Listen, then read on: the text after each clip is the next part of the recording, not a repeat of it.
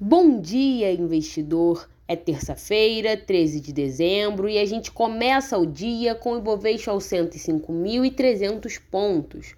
Ontem, o índice fechou em queda em meio a um cenário de aversão ao risco presente no mercado doméstico, motivado por preocupações relacionadas ao novo governo. O movimento se deu após rumores de que o presidente eleito Lula irá interferir na lei das estatais. Desta maneira, hoje é dia de ficar de olho nessas empresas. O futuro ministro da Economia, Fernando Haddad, deve comentar hoje a respeito do assunto. Ontem, em reação aos boatos, a bolsa chegou a cair 4%, com Petrobras recuando 5%.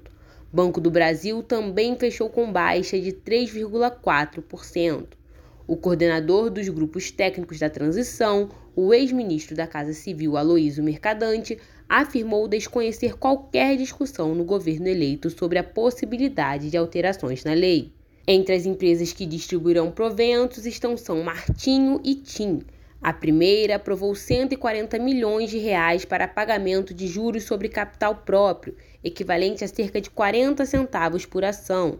O pagamento será em 23 de dezembro e será deduzido dos dividendos no exercício social a ser encerrado em 31 de março de 2023. A posição acionária considerada será em 15 de dezembro, sendo os papéis negociados ex-JCP a partir do dia seguinte. Já a TIM aprovou 455 milhões de reais em JCPs, equivalente a cerca de 18 centavos por ação. Os papéis passam a ser negociados ex-JCPs no dia 22. De olho no cenário internacional, as bolsas da Europa exibem ganhos nesta terça-feira, mas o movimento é contido após o CPI da Alemanha. O índice confirmou as preliminares e veio em linha com o esperado, com alta de 10% em novembro na comparação anual. Já o índice de expectativas econômicas também da Alemanha avançou de menos 36,7 em outubro a menos 23,3 em dezembro. O índice das condições atuais passou de menos 64,5 em novembro a menos 61,4 em dezembro. Nos Estados Unidos, os futuros de Nova York também operam no azul. O foco do dia é a leitura do CPI norte-americano, que sai às 10h30 da manhã. O índice é visto como elemento importante para a decisão de juros do Federal Reserve amanhã. O consenso do mercado é que o CPI vem em 7,3%, a menor taxa de inflação desde dezembro do ano passado.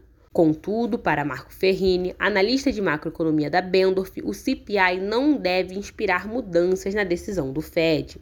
Acreditamos que o Banco Central americano vai seguir com um aumento de meio ponto percentual na taxa de juros agora e mais meio ponto percentual na primeira reunião de 2023, que vai ser realizada é, entre o final de janeiro e começo de fevereiro.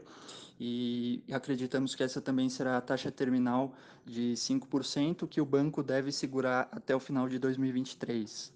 Segundo Beto Saadia, head de alocação da BRABS, essa desaceleração é mais saudável para a economia, pois altas muito agudas acabam gerando crise em alguns setores, ao mesmo tempo que não resolvem o problema da inflação de outros setores.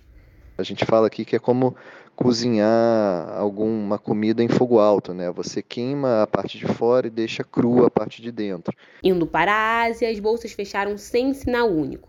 Entre os principais mercados, Tóquio subiu, com ações de farmacêuticas e transportadoras marítimas apoiando os ganhos.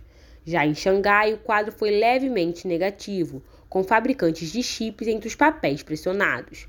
O setor foi impactado pela notícia de que o Japão e a Holanda concordaram em se unir aos Estados Unidos para apertar controles sobre as exportações de maquinário avançado para a fabricação de chips para a China. Segundo a Bloomberg, os dois países devem anunciar nas próximas semanas a adoção ao menos de parte das medidas que os americanos impuseram em outubro. O governo dos Estados Unidos diz que a intenção é evitar que os militares chineses obtenham semicondutores avançados. Na segunda-feira, a China abriu um questionamento na Organização Mundial de Comércio contra os Estados Unidos, devido a seus controles de exportações de chips. Na agenda internacional, além do CPI dos Estados Unidos, tem a divulgação do relatório mensal da OPEP, sem horário definido. Por aqui, a agenda traz compromissos de Haddad, o futuro ministro da Fazenda, em Brasília. ele tem encontros fechados à imprensa com o atual ministro da Economia, Paulo Guedes, às nove da manhã, e com o presidente do Banco Central, Roberto Campos Neto, ao meio-dia. Haddad ainda concede sua primeira coletiva de imprensa e deve anunciar os primeiros nomes de secretários que comporão a pasta às seis da noite. Dando uma olhada nas cotações, são 8h40 da manhã e o índice do Reino Unido sobe 0,44%. O índice da França sobe 0,73% e o índice da Alemanha tem alta de 0,79%. Os futuros de Nova York também operam no azul, com altas entre 0,48% e 1%. Já o VIX, também conhecido como índice do medo, cai 0,31%.